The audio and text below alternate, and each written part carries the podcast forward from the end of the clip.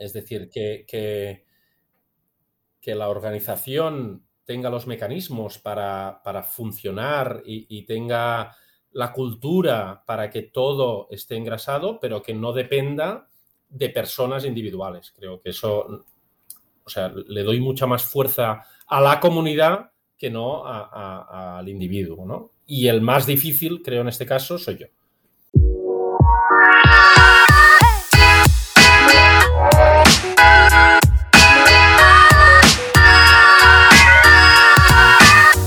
Hola, bienvenidos a este conversar. Mi propósito es inspirar a la comunidad iberoamericana para compartir historias y casos reales de autogestión. Mi invitado el día de hoy es Marc Castellán, originario de Barcelona, fundador y CEO de Bacetis, giro de la organización Servicios Tecnológicos. Cuenta con 360 colaboradores y es una organización autogestionada. Nos comparte su historia, su visión desde el rol de fundador y todo su proceso evolutivo. Nuestro conversar fue cómo tomar decisiones, funcionen o no, lo importante es saberlas tomar y sobre todo que la autogestión es el camino correcto en la organización. Bienvenido, ¿cómo estás? Bien, aquí en Barcelona. Bien, pues qué gusto acá, yo también eh, en, en casa, sí, muy bien, muy bien. Con este amanecer acá temprano, así que 8 de la mañana de Guadalajara y allá pues las 3 de la tarde en, en España, en Barcelona. Un momento de, calor interesante aquí en Barcelona, sí. Sí, sí, sí, bastante. Es, no, no, no me agrada estos días por allá. Bien, eh, Mar, para ti, ¿qué es la autogestión?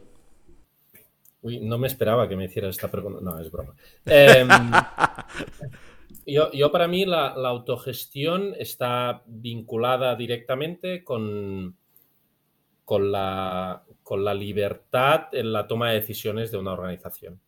Es decir, que es, eh, es, una relación directa. Y, en este sentido, o sea, un poco para definirlo, eh, mi visión, lo que para mí sería una organización con una plena autogestión eh, tiene dos requisitos. Uno que es externo y otro que es interno. Externamente, pues la organización eh, tiene que ser autónoma, tiene que ser independiente para poder autogestionarse. La visión de que, no tengo deberes o, no tengo que obedecer o rendir cuentas a nadie de fuera, Así que yo me autogestiono, Como organización. Y después está internamente, eh, internamente es, el, es que el poder de decisión de la organización recae de manera igual entre todas las personas de la organización. Este es el, concepto de plena organización, que es como un eh, horizonte, ¿sí? que está ahí lejos y que tú vas andando y te vas acercando, cosa que creo que nos hace mejorar, pero sigue estando ahí en el horizonte, porque no, no vamos a llegar nunca. Respecto a la parte interna, hay dos eh, modos o, dos modelos eh, en la toma de decisión. Uno más moderado, que vendría a ser que las decisiones las tomamos entre todas, ¿sí? sea por consentimiento, etcétera, etcétera. Y uno más radical, que es el que a mí lo veo como más lejos en el horizonte, pero que es el que a mí me gustaría, que es que cualquiera pueda tomar cualquier decisión o sea, así, así de duro o así de simple. Eh, y que, tenga esta libertad de poder tomar cualquier decisión. Y esto vendría a ser la, autogestión. Ya. Oye, Mar, ¿y tú te refieres cuando hablas de cualquiera puede tomar la decisión hacia, hacia allá, es lo que te gustaría? ¿Te refieres concretamente a que sea como el tema de la propiedad del, como accionista, es decir, yo pienso como el accionista, ¿a, eso te refieres? decir, Totalmente. Es decir, para mí el, ideal de la autogestión eh, es una cooperativa. Es, donde la propiedad además recae en, las personas que, que, forman la organización. Ese es el, ese ideal, ¿no? esa plena autogestión que, no quiere decir que otros modelos no plenos no estén mucho mejor que el contrario de la autogestión, que es la jerarquía o es la, la, la, ¿no? la autoridad ahí. no, no, eso sería al contrario, ¿no? Pero la plena autogestión para mí sería una cooperativa, ¿no? O que la organización eh, sea propiedad de las personas que trabajan en ella, ¿no? En cuanto a propiedad. ¿Y, ¿Y, has reflexionado de, cómo poderlo hacer en algún momento? Sí, sí, eh, estamos trabajando en ello. ¿sí? Ahora mismo en nuestra organización la propiedad es al contrario de lo que he dicho, porque justamente la propiedad es única y, eh, la tengo yo, eh, pero estamos reflexionando en cómo podemos transformar eso, porque hay aquí como una contradicción, que es que la persona que no se siente o la persona que menos cómoda se siente con la situación soy yo. Eh, la organización en general, pues ya está bien, ¿no? Dicen, bueno, Mark está allí, él sí es el propietario, pero como tampoco molesta, eh, pues como propietario, digamos, eh, pues ya les va bien. Pero yo, a, nivel de, valores o de concepción, para mí no es lo ideal, ¿no? Y por lo tanto, Ahora mismo tenemos un proyecto interno de analizar cómo podríamos transformar la organización hacia un modelo mejor, que quizás no es cooperativa, que sería ese ideal, pero que, que creemos que podría ser un modelo mejor. ¿Y has analizado algo, y ahí aquí para la audiencia, esta organización de Purpose, de propósito? Los sí, hablamos con Purpose y lo que nos dijeron justamente es que en España mucho no sabían de temas legales y tal que habían trabajado mucho en Alemania, que ahora estaban en, Latinoamérica, ¿no? En, Chile. A, Ana Bonan. correcto. Y bueno, lo estamos, eh, tenemos una, compañía que nos ayuda también, unos amigos eh, de una cooperativa y nos están intentando ayudar a, ver cómo nos transformamos. Sí, pero fíjate que yo en, ese conversar con Ana, muy interesado también, igual que tú. Yo soy el que estoy así conforme y estoy viendo de cómo sí, y, sé que en la etapa a lo mejor que te encuentres, a lo mejor tú más avanzada que yo, porque he estado viendo, porque quiero hacer un proyecto, y pensando también en nuestra organización, pero no termino de, pues esta parte de legalizar el, voto económico, el voto de derecho, esta estructura, ¿no? Si es un fideicomiso, si es una fundación. Y, para lo que nos están escuchando, pues es una forma de hacer copropiedad como Bosch, que es una organización eh, pues que tiene muchos años y, tiene patentes y solamente creo que tiene el 7% los accionistas, la familia Bosch. Pero hay, otros casos, ¿no? Muy, muy, eh, yo diría, pues bastantes avanzados, ¿no? Que son los alemanes, que ya está legalizado. Una figura, ¿no? En Estados Unidos también. Y, y, bueno, pues aquí es un tema legal y jurídico de cada país, ¿no? Ya con el propósito ya definido, pues se podrá hacer como esta codistribución ¿no? de, esta parte. Así que si, avanzamos, em, venimos un día y te contamos qué es lo que hemos logrado.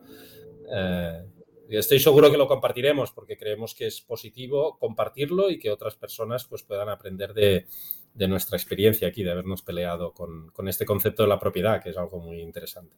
Sí, sí, totalmente. No, no, no, bien, bien. Y si no avanzaste, también me interesa, porque creo que, que eso son esta parte de lo que, de las dificultades, eh, lo que nos frena, los obstáculos, lo que no tenemos claridad de cómo resolverlos, porque nos enfrentamos contra pared todos, ¿no? Yo creo que esto es normal y haciendo estas prácticas, pues una cosa es la iniciativa, poner la semilla, otra cosa es que avance y germine y, y, hay veces que pues, se, atoran las cosas que es la vivencia de de poner a prueba, que es un laboratorio, pero realmente hay una intención buena, hay algo que, es. Y fíjate que ayer me pasó algo y te lo quería compartir. Estaba con un grupo de empresarios, de colegas, y, quiero hacer una reflexión contigo. ¿Tú piensas que la palabra autogestión en las organizaciones es muy fuerte? un amigo mío me decía, es que no utilices autogestión. Eh, este es un, una persona mexicana que tiene 1.200 colaboradores, tiene cinco plantas y quiere hacer una de ellas 200, eh, 200, colaboradores, quiere hacer un, proyecto de, una empresa autodirigida, ¿no? autogestionada. Y entonces alguien de los que estaban ahí le dice, oye, no, no, le, no digas a la, gente, a las personas que, que vas a hacer autogestión, porque se asustan y es muy fuerte. ¿Tú qué piensas de eso? Que, que quizás tiene razón, pero que también porque el, cambio es complejo. Es decir, en el fondo una transformación de un modelo organizativo es complejo, está lleno de dificultades, ¿no? Del lado oscuro que tú dices, y, puede asustar. Y a lo mejor, claro, desconozco este caso, ¿eh? pero a lo mejor hay que ir eh, paso a paso, ¿no? Ir eh, viendo cómo mejorar la autogestión hasta que alguien se dé cuenta, hoy esto, si esto es autogestión y, pues funciona, ¿no? Porque a lo mejor si lo dices al principio, dice, no, no, no es lo que quiero, ¿no? Pero nosotros, yo creo, tenemos eh, la suerte de estar en un sector, que es el sector de tecnologías de la información, eh, muy avanzado eh, en cuanto al pensamiento crítico, a, las ganas de participar y de, de, aprender y de gestionar y de crecer que, tenemos en nuestro sector y eso ayuda mucho. Nosotros lo, somos, lo tenemos fácil o más fácil, digamos, ¿eh? Eh, en este sentido que, en otros sectores. Pero, no sé, yo estoy muy convencido de, de que vale la pena caminar hacia la autogestión, que, que modelos de inteligencia distribuida donde todas las personas sabemos que tienen capacidades y talento y que, y que pueden darlo y que quieren darlo. Mm, así que yo, o sea, que, que, se tire a la piscina, que, hay que, hay que avanzar y es, y es maravilloso avanzar en este sentido. Oye, Mar, que se tire a la piscina aunque no sepa nadar, ¿no? Correcto. Ya, entre todas ya, ya, ya, aguantaremos. Que, de eso va. Eh, la autogestión va mucho de comunidad, mucho de que estamos todas, porque si te tiras a la piscina y no sabes nadar, nosotras sabemos y, entre todas aguantaremos y, estaremos mejor que no cada uno por su lado. Claro. Eh, me gustaría a, tu inicio de cómo conectas y cuáles fueron los primeros pasos de, que hiciste tú como emprendedor, como empresario, que, ¿en qué año fue? ¿Cómo está? Irnos un poco la cronología de, tu proyecto eh, en este tema de autogestión.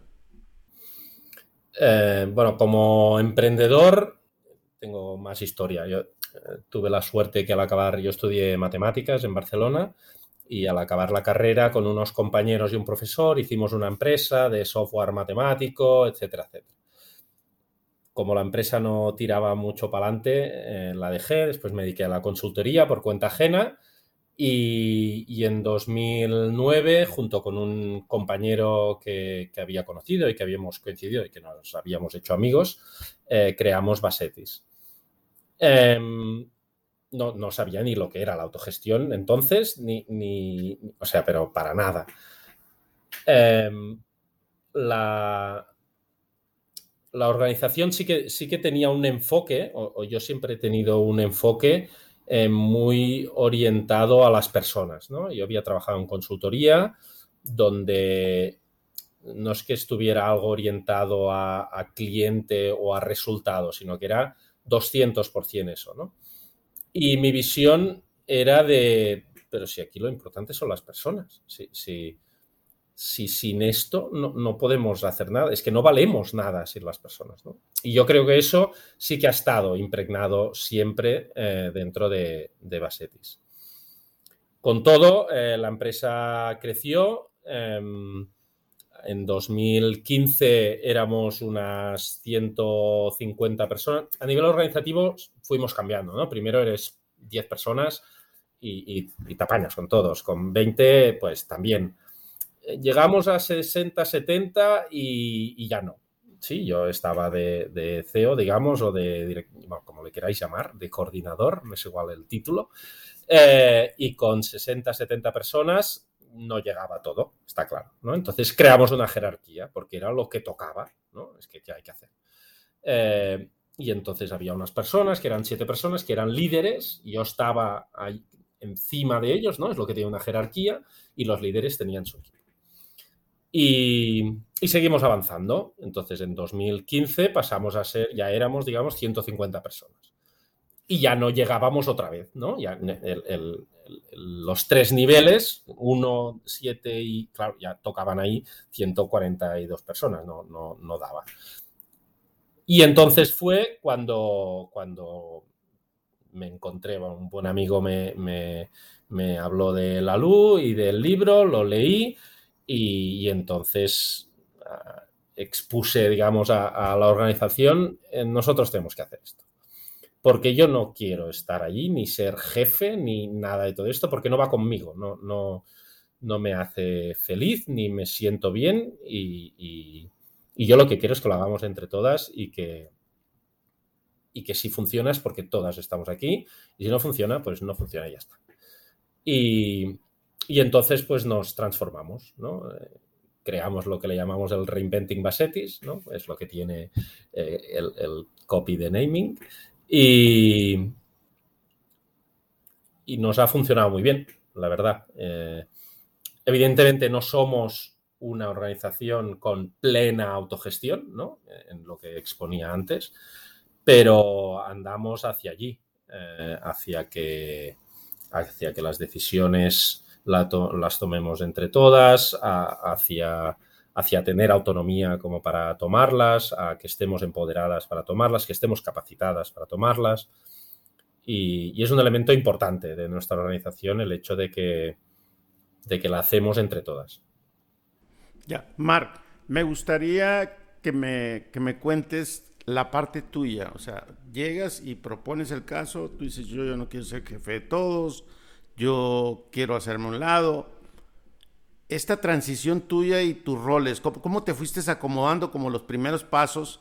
Porque luego las personas dicen, bueno, Pancho, pues hablan muy bien, pero no dicen el cómo. Entonces, ¿tú cómo lo hiciste? ¿Cómo, Sí, yo no me, no, no me han dejado echarme a un lado realmente.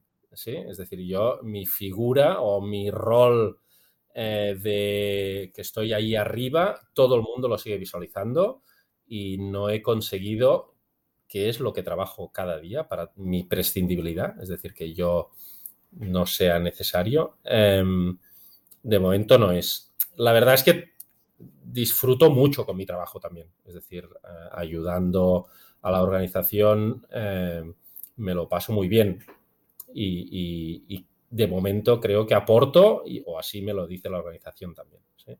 Nosotros, por ejemplo, ¿eh? porque vamos haciendo cambios hacia la autogestión que hemos hablado. Eh, este, este fin de año pasado, final de 2021, lo que nosotros, lo que sería el equivalente de un comité de dirección de cualquier empresa jerárquica, digamos, eh, le llamamos global. ¿vale? Es nuestra área donde se, se, consultan o se tratan los temas más generales o más globales de la organización. Pues lo que hicimos es que Global a partir de este año ya es democrático. Hicimos unas elecciones, las personas se presentaron, es decir, que es absolutamente representativo de la organización, porque las personas votaron y se eligió democráticamente un Global. Es decir, las personas que están allí y que son las que atienden a, a, a, los distintos elementos estratégicos, operativos, lo que sea de la organización, eh, están eh, elegidas eh, democráticamente. Y en este caso, de las 13 personas, que son 13 personas que ocupan Global, entre ellas se tenía que elegir un CEO. ¿sí? Que yo llevo muchos años intentando eliminar el CEO, pero no sé hacerlo. De momento no sé hacerlo. Y en este caso me eligieron a mí. ¿sí? Y entonces yo no, sí, o sea, no creo o intento no ser jefe de nadie, pero sí que ocupo un rol de liderazgo muy importante. Sí, cl claro, porque, a ver, el fundador nunca desaparece. O sea, yo creo que es la figura. No, un día sí, ¿eh? un día sí desaparece. Eh, o sea, un día yo no estaré. Pero es sutilmente, estás y no estás. Eh, y, y, te lo comento esto porque en un episodio hablé con Dunia No sé si lo ubiques, pero ella trabajó en, en K2K. Y, yo estaba un poco confundido, ¿no? Entonces ella me aclaró. Me dijo, es que nunca te vas a ir, me dijo. Este, pero es estar y no estar, ¿no? Y, esa palabra me quedó grabada, que es estar sutilmente y no estar. Eh, pero es un tema interesante, te entiendo, ¿no? Porque tú quisieras no estar. Yo, yo ahora quiero, no, yo ahora ya, o sea, quiero estar y me gusta. Lo que trabajo es porque si en algún momento no quiero estar, todo funcione muy bien. Es decir, que, que, que la organización tenga los mecanismos para, funcionar y, tenga la cultura para que todo esté engrasado, pero que no dependa de personas individuales. Creo que eso, o sea, le doy mucha más fuerza a la comunidad que no al individuo, ¿no? Y el más difícil, creo, en este caso, soy yo. Pero bueno vamos trabajando en ello. Lo lograremos, seguro. Algún día no estaré, eso estoy segurísimo. ¿Y por qué crees que sea lo más, lo más difícil eres tú? Pues por eso, ¿no? Por, esta. Porque he sido el, creador, digamos, ¿no? Y, soy el propietario y sí, tengo muchos eh, títulos y etiquetas eh, y entonces es complejo. Eh, también tenemos, yo creo, una cultura histórica y, de la sociedad muy jerárquica y por lo tanto quitar estas etiquetas es, muy complejo. A ti, a ti no te pasa, o más bien, o si te pasa, ¿no? Que cuando llega uno y solo con la presencia uno impone, aunque no hables, o sea, es decir, hasta con los ojos, ¿no? O sea, te ven y, qué estará pensando. ¿Tú cómo vives esas experiencias en tus equipos? pues intentando ayudar a la gente a que no pase, digamos, ¿no? O por ejemplo, típico, ¿eh? en una reunión eh, yo intento hablar el último, ¿no? Porque si no es como que dicto sentencia, ¿no? Eh, entonces, ¿no? Intentas encontrar mecanismos para, para que la gente esté capacitada y para que no te, para no ser un bloqueador o no ser un, que estoy seguro que también tengo que trabajarlo conmigo, porque estoy seguro que me he aprovechado también de esto otras veces. Y, teniendo algo muy claro, he dicho, no, pues esto yo creo que debería ser A. Y ya está. Porque como tengo el rol y me he aprovechado, sin querer estoy diciendo, ¿eh? queriendo, no lo sé. Eh, no lo digo, he sido queriendo. Eh, y, pero bueno, o sea que es algo que yo también tengo que trabajar. el hecho de no imponer o de, o de ayudar a las otras personas a, salir, ¿no? A, crear. Pero bueno, que yo creo que lo llevamos cada vez mejor. ¿Qué es lo, qué es, lo que es mm, más guay, ¿no? Más, más enriquecedor? Eh, el, ver cómo evoluciona, cómo mejora. El Basetis que era, es que no hace falta que me vaya muy lejos, ¿eh? hace un año o hace dos años comparado con el de hoy, somos mucho mejores en muchos sentidos. Y, es maravilloso. ¿En qué son mejores? ¿Qué crees que hayan avanzado paso a paso? Porque esto es un viaje, ¿no? Y este viaje, tú, pues, tú estás convencido y tienes la valentía y el coraje de, estar haciendo lo que estás haciendo y lo, y lo vives y lo disfrutas porque es parte de tu esencia. Pero, ¿qué, esas pequeñas cosas, cuáles han sido actualmente? O sea, yo creo que lo que yo visualizo como muy importante, ¿eh? Eh, por ejemplo, la toma de decisión, ¿no? Cada vez la veo más distribuida. Cada vez las personas se sienten más empoderadas y capacitadas de tomar decisiones. Y eso es porque cuando, entiendo yo, ¿eh? porque cuando lo han hecho en el pasado, que uno empieza porque es que las personas somos inteligentes, uno empieza tomando decisiones eh, pequeñas, entre comillas, ¿no? Que, el impacto será pequeño, que sí, y, si han funcionado, perfecto, es un éxito, ¿no? Te refuerza. Y si no han funcionado, muy importante que la organización diga, perfecto, sabemos ya que esto no ha funcionado, qué bien que lo hemos hecho, teníamos que hacer esto porque si no, no sabríamos, sí, es decir, no penalizar sino ayudar a esa resiliencia, ¿no? Resiliencia de, que vuelvas a tomar una decisión. No pasa nada, hay, seguridad. No porque tomes una decisión eh, te va a penalizar. Eh, entonces, trabajar mucho esto. Y es complejo, pero vas viendo evolución, vas viendo personas, eh, grupos, equipos que van empoderándose y tomando decisiones. Mar, ahí quieres hacer una pausa. ¿Qué elementos debe de tener?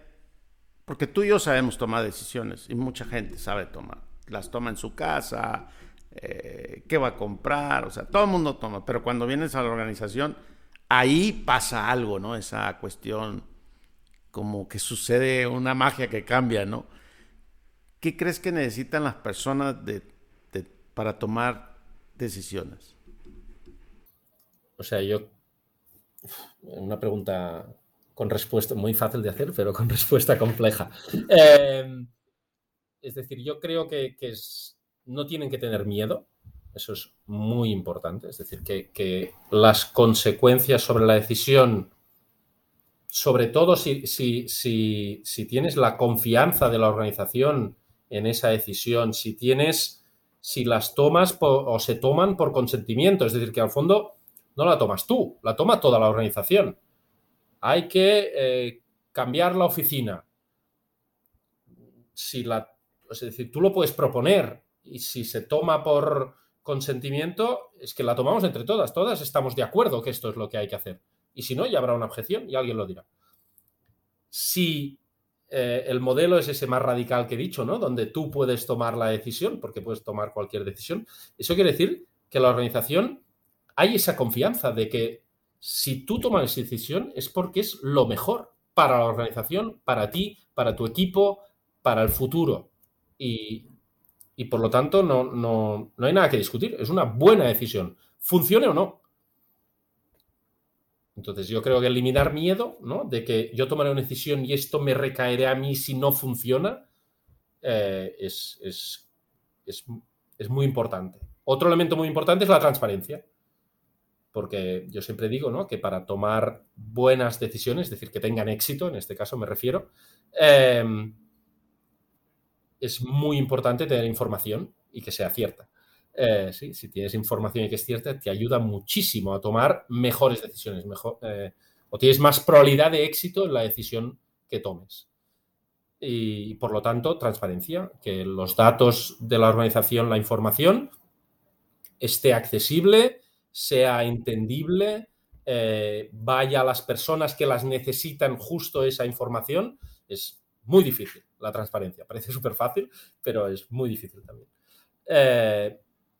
Y después la, experiencia te ayuda, evidentemente, ¿no? Porque te ayuda esa capacidad de análisis de los diferentes elementos que hay y yo creo que eso te capacita para tomar decisiones sentirse capacitado, sentirse empoderado de, viene de, todo esto. Seguro que hay más elementos ¿eh? que me he dejado, pero... creo, que me, gusta y, me quedo con una, con una frase que comentaste y me parece muy, muy interesante. Que lo comentas, funcione o no funcione. Pero las personas no están más en el, yo pienso que más en, me siento señalada juzgada a pesar de que hay un espacio para tomar decisiones, hay una gobernanza, ¿verdad? Este, a lo mejor te dicen, eh, Mar, vamos a vender la empresa, y dice, no, eso no, eso no está dentro de tu gobernanza, de tu constitución, ¿verdad? Eh, pero fuera de eso, las personas, eh, creo que hay, hay un, hay una, un, este tema de funciona o no, y yo veo que más se sienten más señaladas y juzgadas, por, inclusive por autosabotaje propio y a lo mejor por algunos compañeros o no, pero, pero eso es lo que yo veo como en el día a día en mi organización y hay un temor, o sea, que... Sí, sí. De, ahí un poco, ¿no? Que el modelo de que las decisiones las tomamos entre todas minimiza mucho más ese miedo, ¿no? Ayuda mucho o sea, aunque yo no crea que sea el, modelo de autogestión plena, eh, es, lo facilita muchísimo el hecho de que yo, del fondo, lo que estoy haciendo es una propuesta, pero la decisión es entre todas. Entonces eso eh, ayuda mucho. Bueno, ya ves que estoy un poco intoxicado en positivo por, por KVK y por NER y cosas de estas. Y, bien, y me gustaría que pasemos a esa parte, ¿no? te decía antes de, de iniciar nuestro conversar, que esto es evolutivo, ¿no? O sea, uno va construyendo, vas armando. Pareciera que, uno sabe todo y que eres el gurú. Eh, yo no sé por qué está esa percepción de las personas. Entonces, cada, día, cada momento yo te decía que yo aprendo a mis invitados y me crea con un disturbio. Y nosotros empezamos a conversar en diciembre, creo el año pasado, estaba en Brasil. Eh, y me dijiste, eh, Pancho, espérame, yo te me comprometo y tengo un compromiso contigo, lo cual te lo agradezco. Terminando un curso que voy a tomar, me, te voy a dar un espacio y lo cual lo valoro mucho. Más que el curso, me gustaría es el tema, o sea, qué cosas te cayeron, qué cosas te, qué, estás transformando, cómo estás conectando mejor. Eh, tuviste excelentes compañeros que los conozco la mayoría, eh, los admiro, los aprecio. Y, pero me gustaría que me hables de ti, o sea, ¿qué traes ahorita? ¿Qué traes en, en estos seis meses que tú estuviste ahí? ¿Qué sucedió, no, contigo? O sea, con, con y con otros elementos. ¿eh? Yo creo que que estamos, tenemos una visión, yo creo que también nuestro sector nos ayuda mucho, ¿eh? lo he dicho antes, insisto, tenemos una visión transformadora constante. Nos gusta mucho cambiar. No, creemos que es bueno ir evolucionando constantemente. Y es como si lo lleváramos en la sangre, digamos. Entonces, casi que es, que es al revés. Nos congratulamos muy poco de lo que avanzamos, de todo lo que logramos porque ya le vemos lo que hay que mejorar a eso que hemos hecho. Es decir, que eh, una de las reflexiones que, nos vino también en el, curso era esta, ¿eh? de, es que estamos muy avanzados o estamos muy bien en Basetis y no nos damos cuenta porque siempre estamos mirando qué es lo que tenemos que mejorar. Entonces, y no lo que han avanzado, ¿no? Las millas de atrás, las millas recorridas. Correcto. Ese expertise, ese día a día, ¿no?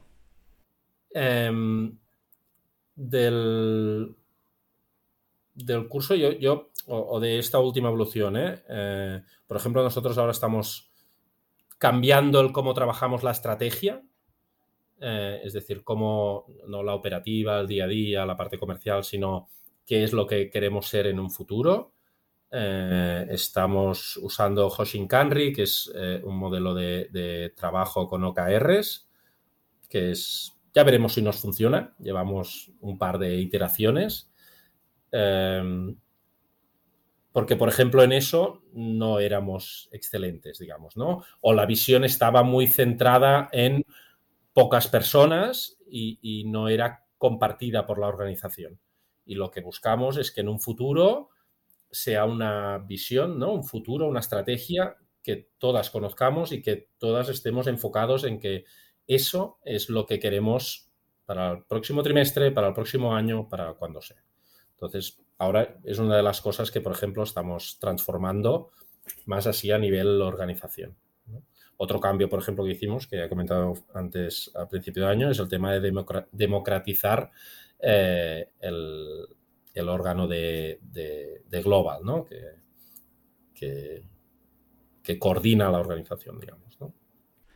hay un tema que, se me olvidó preguntarte.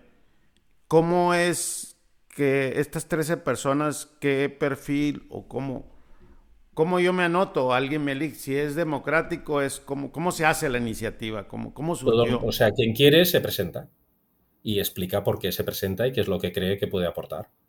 Y hay personas con más seniority, la mayoría es de, mucha experiencia, pero no todas. Y, también nos parece súper positivo que haya personas con menos experiencia y que puedan aportar una visión que los que ya estamos un poco canosos eh, es posible que no, que no veamos o que no conozcamos. Yo ya hace muchos años que acabé la universidad y a lo mejor no sé entender qué necesita la gente que, que, sale ahora de la universidad.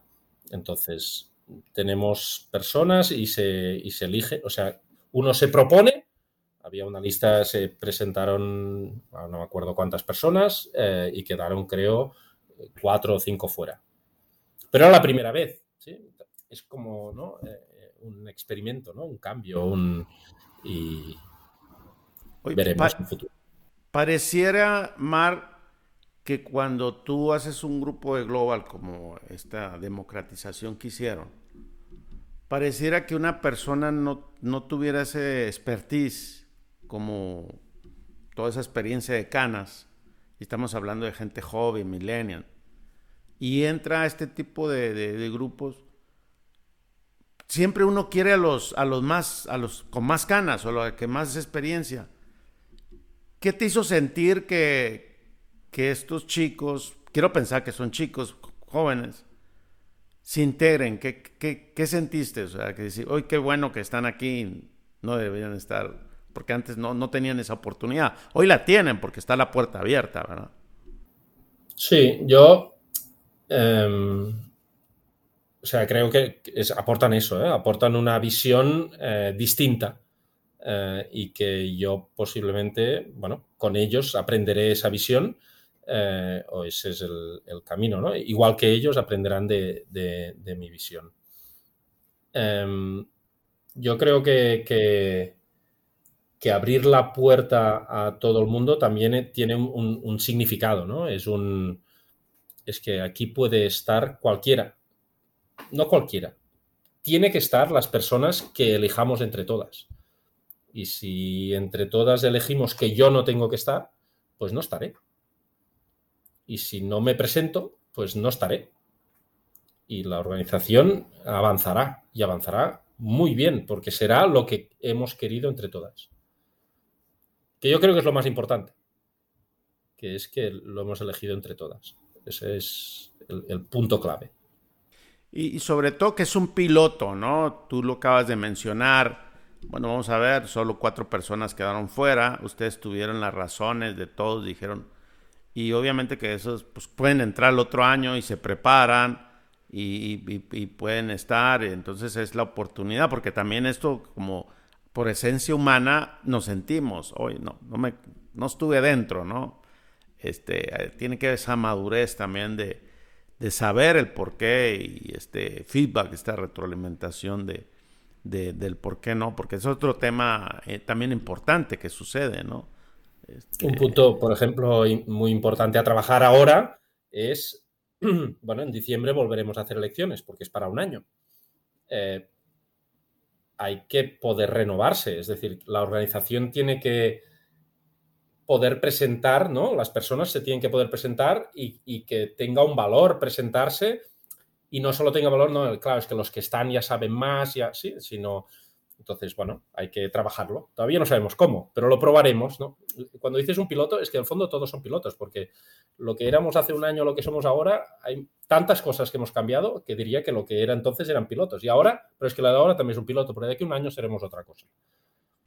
Y fíjate, Mar, eh, lo que sucede, yo lo veo en mi organización, es que inclusive los, colaboradores etiquetan a, ese, a ese grupo ah, ahí están y ahí se van a permanecer. Mar se va a reelegir otra vez porque lo van a mencionar, pero también puede decir Mar, hoy estoy preparado para bajarme del barco. Correcto, en algún momento pasará. Cada vez que lo digo, muchos tiemblan, pero en algún momento pasará. Y, yo te invito a que, lo hagas, es, muy divertido, así que no, no pasa nada. Tomarás otro rol, este, y, de eso es, es un buen piloto hacerlo, así que lo vas a disfrutar mucho, estoy, estoy seguro. Y, en esta parte de, del aprendizaje tuyo, leyendo, viendo con los otros colegas y otras organizaciones, ¿con qué te quedas? Con que, con que no estamos solas, es decir, hay mucha gente transformando las organizaciones hacia algo que yo considero mejor, ¿sí? por, por algo, ¿no? En nuestra organización vamos así, porque yo creo que es mejor.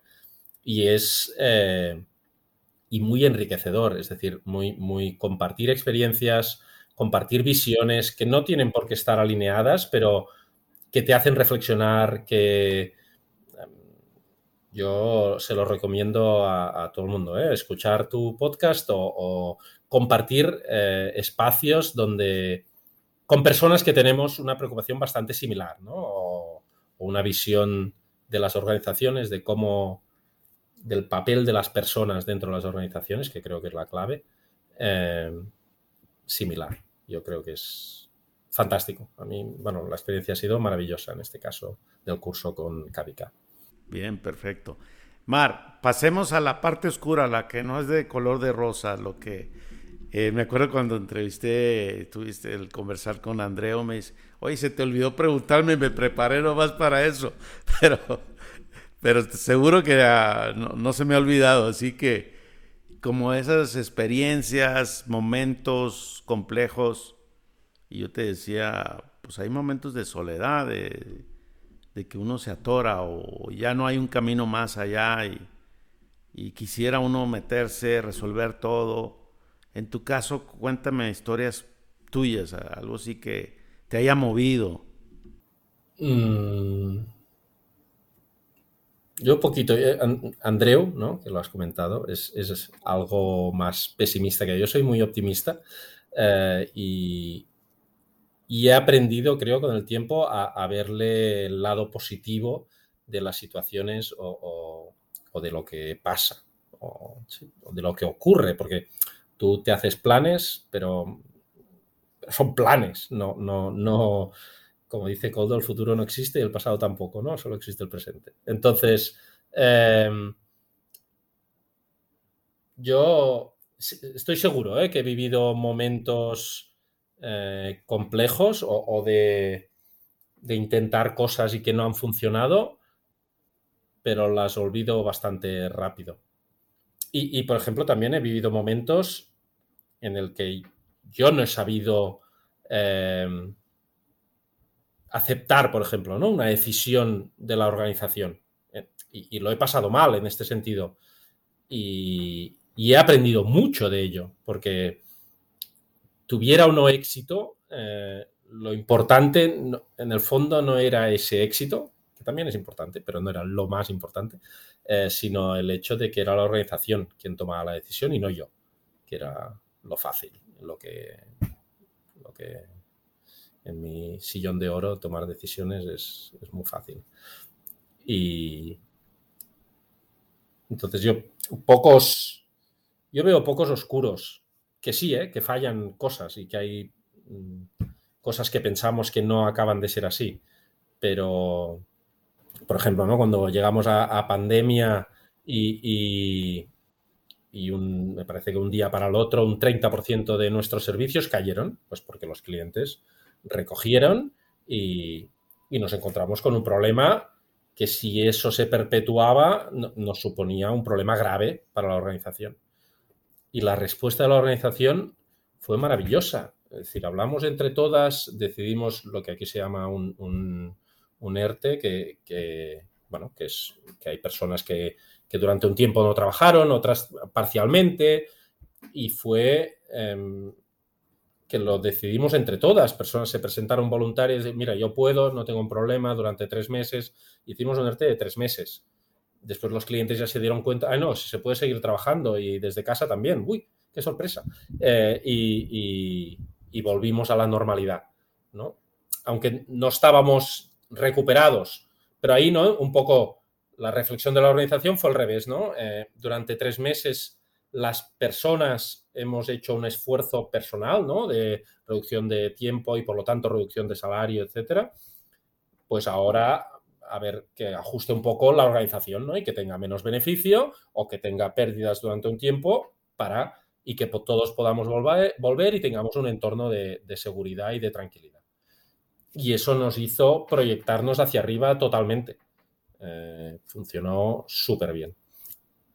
Entonces, claro, yo recuerdo estos episodios maravillosos, digamos, ¿no? Eh, y de oscuros, poquitos.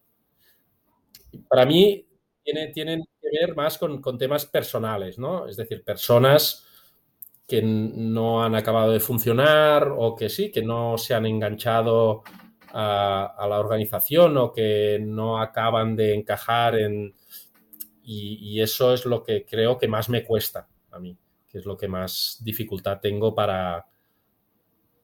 porque son, acaban, o son amigos, no es que acaben siendo, son amigos, entonces es, complejo, pero bueno. es más un tema personal, creo. ¿Qué interpretas cuando un amigo que es un buen elemento, que es un profesional, que es un buen talento, pero no encaja en la cultura. ¿Qué has aprendido de ellos? O sea, yo sé que te duele porque es como un dolor, yo siento. Y, entonces, ¿qué hicimos mal? Pero pues hay toda una cultura, pero en lo profesional son extraordinarios, extraordinarias personas. ¿Qué sientes cuando has visto eso? Eh, bueno, tristeza, ¿no? Principal, o sea, el primer elemento, ¿no? Em,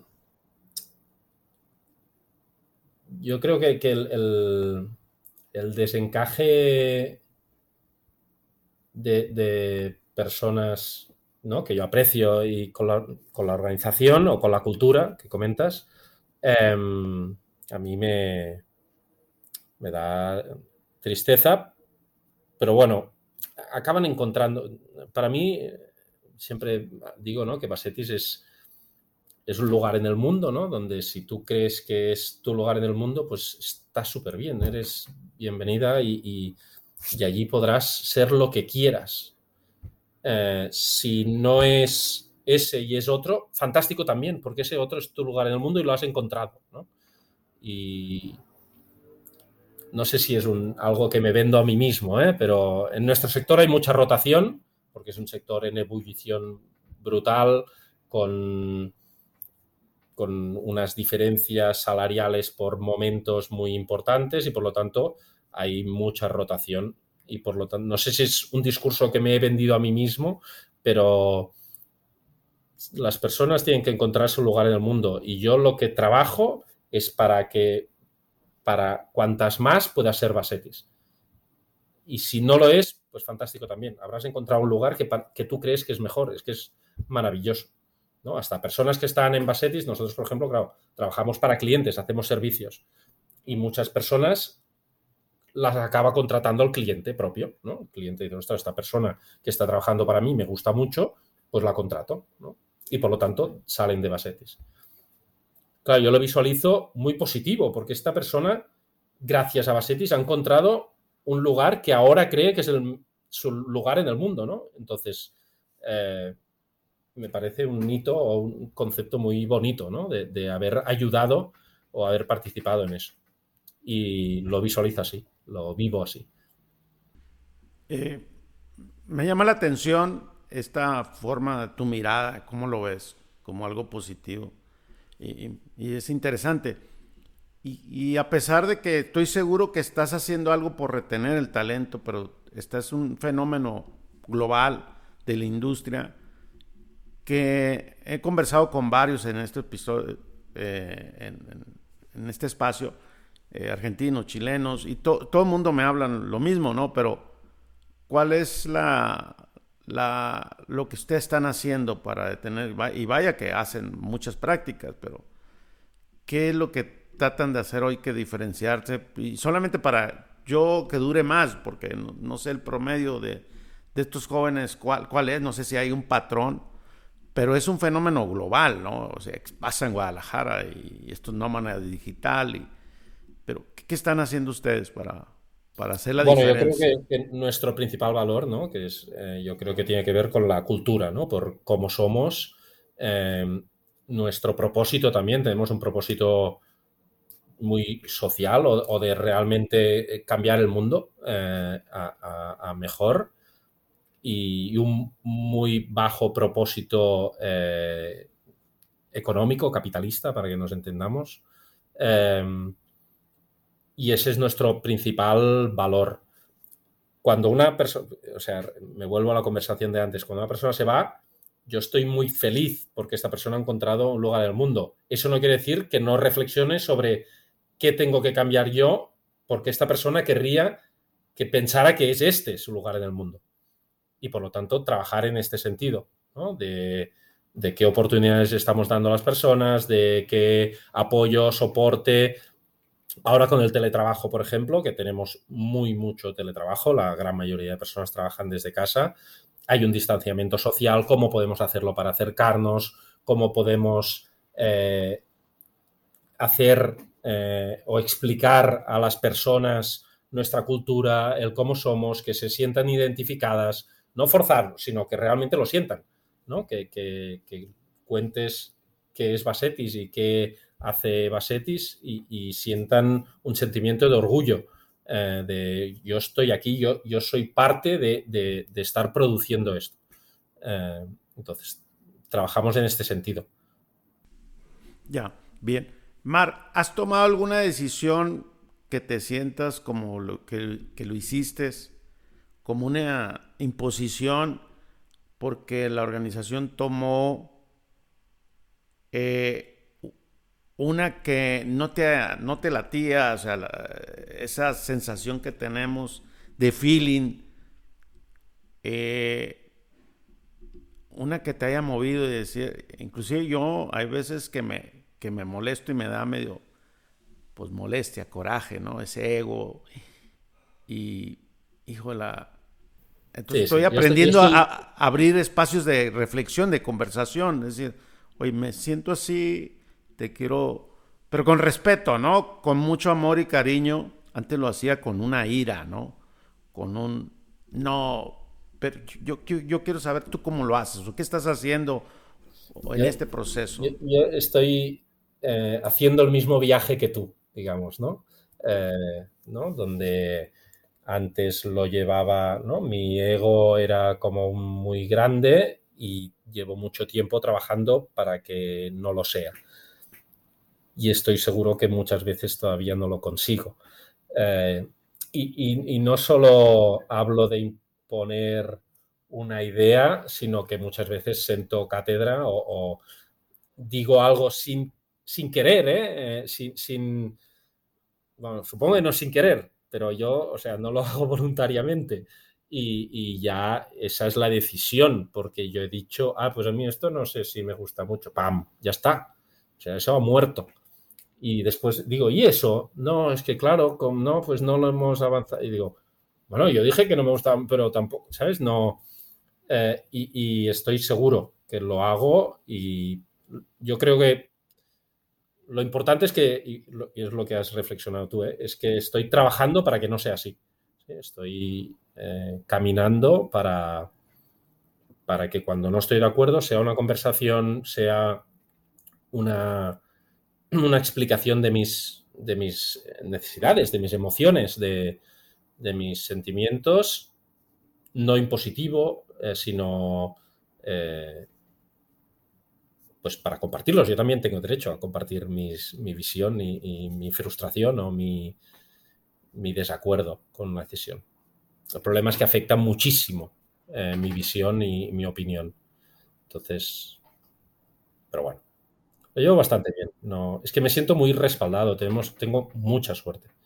En Basetis eh, hay muchísima gente, bueno, todas, pero, pero mucha gente que se siente capacitada para tomar decisiones y las toma y, es feliz con ello y, que siente que está eh, generando y creando algo. Entonces, em, y con visiones muy distintas y, nos enriquecemos entre todas y nos discutimos, ¿eh? pero, pero cada vez además lo hacemos mejor, el, cómo nos aportamos información, cómo nos aportamos opinión. Eh, entonces, yo creo que tengo mucha suerte en este sentido.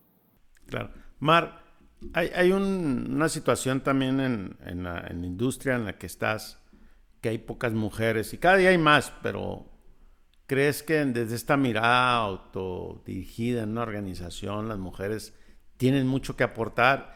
¿Y qué estás haciendo para integrar a más mujeres? No sé qué porcentaje tengas, porque es una industria de, de bastante hombres, ¿no? Pero porque así es, no, no, no sé, pero ¿qué, pasa en, tu organización actualmente? Y en Barcelona eh, todavía más, ¿eh? ahora mismo creo que hay, en las carreras técnicas hay un 10% de mujeres. 10%. Eh, sí, y en el sector hay un 20%. Y nosotros tenemos un 30%. Entonces, eh, dentro de una visión positiva, estamos bien aún así, ¿no? Y como ya hemos comentado antes, somos muy críticos eh, y nuestra ambición es más.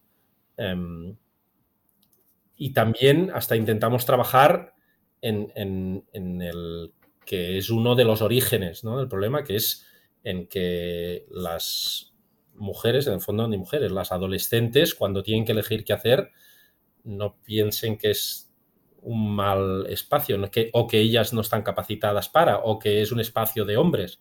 ¿no? Eh, y colaboramos con organizaciones, etcétera, etcétera, para poder eh, trabajar este tema desde una de las raíces, ¿no? uno de los problemas.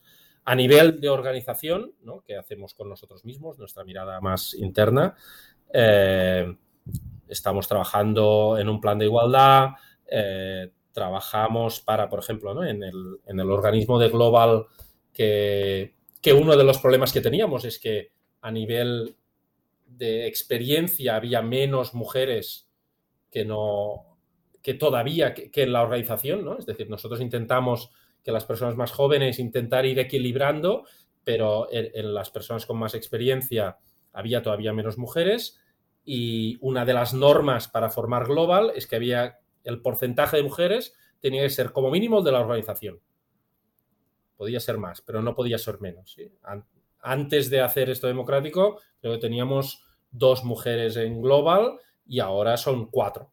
Y lo hemos forzado. O sea, es una discriminación positiva, forzada, porque, porque creemos que es el mínimo.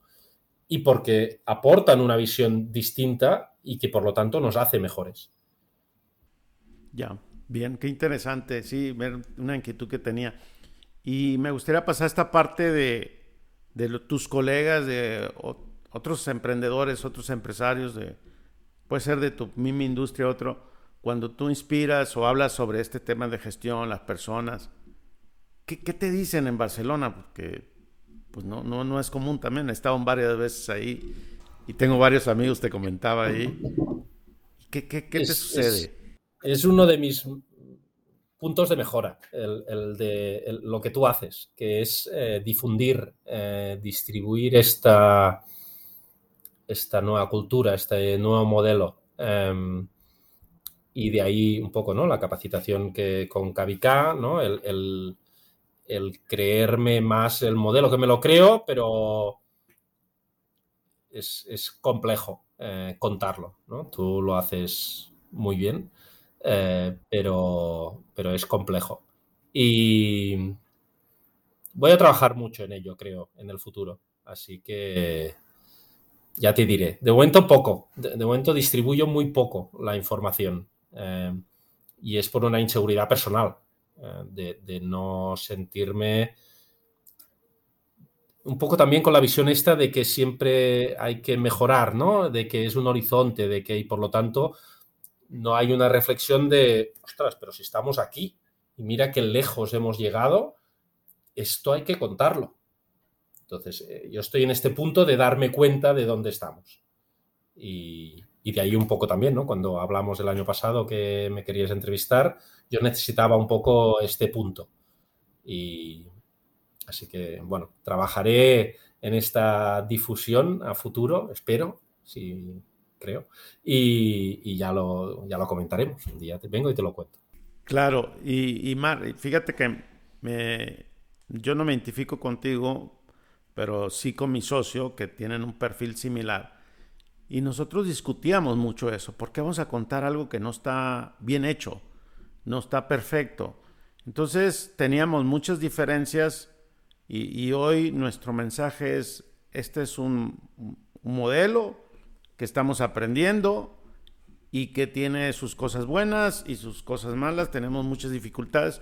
Y ahí, cuando nos pusimos de acuerdo de compartir lo bueno y lo malo, lo lado oscuro y lo de color rosa, que ahí, que ahí surge dentro en este episodio, es aprender de las dos cosas, ¿no? Pero era una inseguridad de más de él que de mí. Dije, pues es que no estamos haciendo nada. Pero hay una frase, y seguramente que tú la conoces, que es vale más hecho que perfecto. Y entonces esa perfección es el viaje, es el día a día. Estoy de acuerdo. Yo estoy en asumiendo esta reflexión ahora mismo, a título personal. Y, estoy muy de acuerdo en que, en que es, está probado que esto funciona. Ya, ya, no hay duda. Eh, y es verdad que existen N mil modelos similares, que si circular, que si eh, plano, que si eh, fractal, que si, sí, cada uno le pone además su apellido. y, pero es igual, hay, una base común muy, muy similar y, y hay que contarla más. Yo voy a contarla más. Claro, y, es un principio, y sobre ese principio nos basamos todos. Ustedes tienen, reinventen Basetis. Pues es el, eso es el estilo de gestión, es el, de ustedes, es la marca de ustedes, y cada quien tenemos nuestra propia marca. Copiamos, vemos, todos hacemos lo mismo, o sea, aprendemos. Yo, creo que la, dificultad es que nuestra contraposición es lo establecido. Claro, la jerarquía, Y eso funciona, creen que funciona, creen. Eh, pero entonces, ¿no? Te da una inseguridad, ¿no? El hecho de explicar algo contra algo establecido. Pero yo ahora cada vez estoy más convencido de es que lo nuestro funciona, es que lo nuestro es no es una prueba, es, de verdad y funciona. Nosotros somos una organización de 360 personas eh, que funciona y funciona muy bien. Entonces, mm, habría que contarlo, ¿no? Claro, es una historia que por eso estamos aquí y por eso insistí tanto en que, en que estuvieras en, este espacio. Y que ser respetuoso con tu tiempo, Marc. ¿Cómo te gustaría cerrar este, este conversar? Bueno, primero agradeciéndote la, invitación eh, y después invitando a todas las personas que escuchen eh, el, episodio a, a leer más sobre el tema, a, preguntar. Yo, em, me pueden preguntar lo que quieren, lo que quieran. Estoy abierto a, indagar, a probar, a hacer pruebas, a avanzar. Eh, y realmente el, para mí, ¿no? La, visión de, compartir eh, un proyecto común con, con otras personas y, hacerlo de como iguales o trabajar para hacerlo como iguales eh, es, maravilloso. Es mejor que cualquier otra cosa. Así que adelante. Muy bien, agradecido Omar. ¿Dónde te pueden localizar en, las redes sociales? ¿Dónde estás activo? En LinkedIn principalmente. Eh, Marc Castells eh, de Basetis, me buscáis y me encontraréis. Marc, pues muchas gracias y, nos vemos, espero pronto, algún día. Muchas gracias. Saludos, bye, chao.